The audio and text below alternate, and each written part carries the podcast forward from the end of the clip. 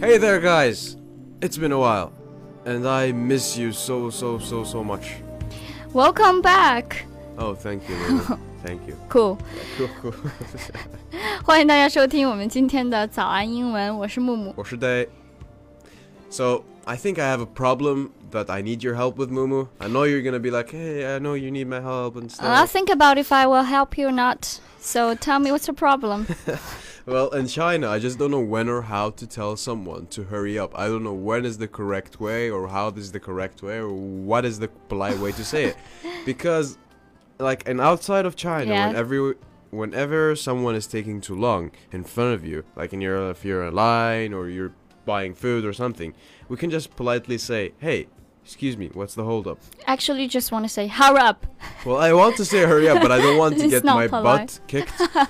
所以今天我们就要来聊一聊如何来用英文来催别人，用一些非常礼貌的方式。比如说欧 y 刚刚说的，我们在排队的时候，啊、等得太久了，不耐烦了，可能就会问，Hey，what is hold up？怎么堵了？Why nobody's moving？、就是嗯这个意思。But uh, we also can use informal ways of saying hurry up Yeah, but to Oh, friends, but close how, family How do I members， say that in Chinese? 就快点儿，快点儿，快点儿走。跟每个人嘛。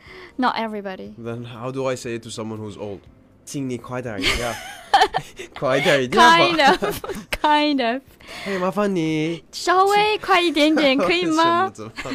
All？Kind of。 right, all right. So, Okay. as you just noticed, that Moom just said there is an informal and formal way, Yeah. polite, and there is a formal way, and there is an impolite, not impolite, just an informal way to use with friends. Yeah, there's an idiom like chop chop, Yeah, there's chop chop, like hurry up. Yeah.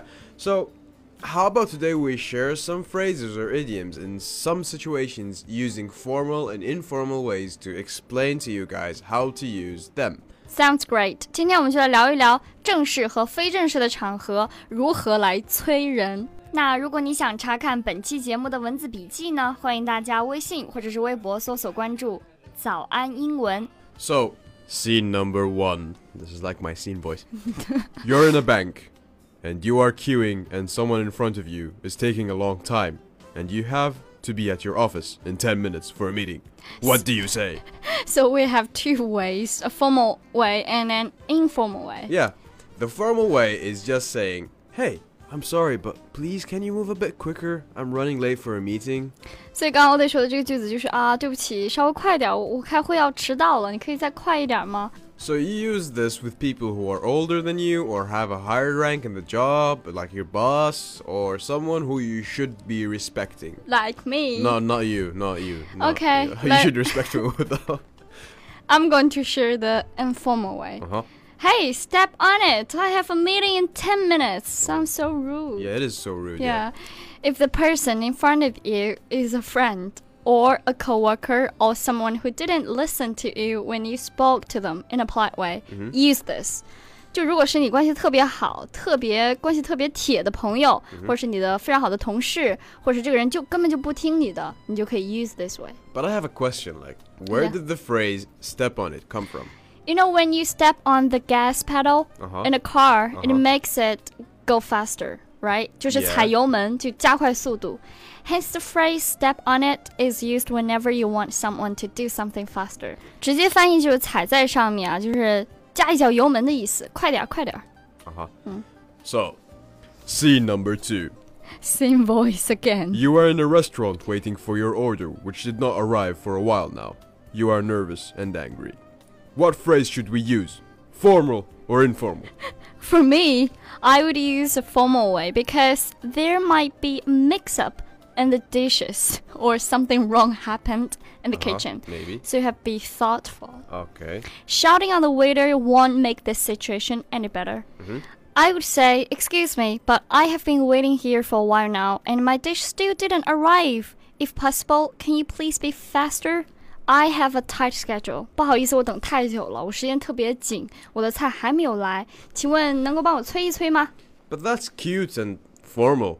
Like, what if in an informal way, the waiter is rude to you and the dish still didn't arrive after talking about him in an informal way and telling him, please, can I have my dish? We can just say, hey, chop chop. I'm running out of patience.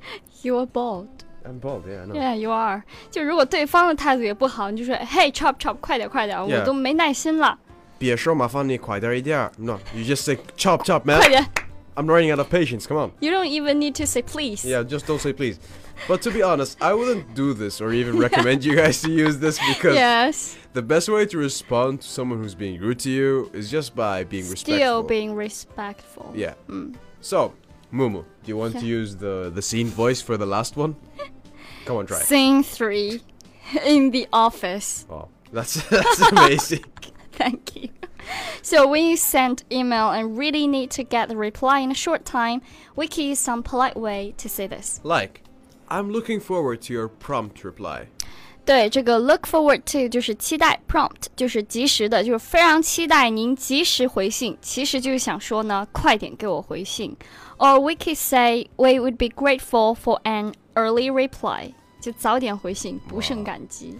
感谢大家收听我们今天的节目。如果你想更加系统的学习英文，欢迎加入我们的会员课程，了解详情。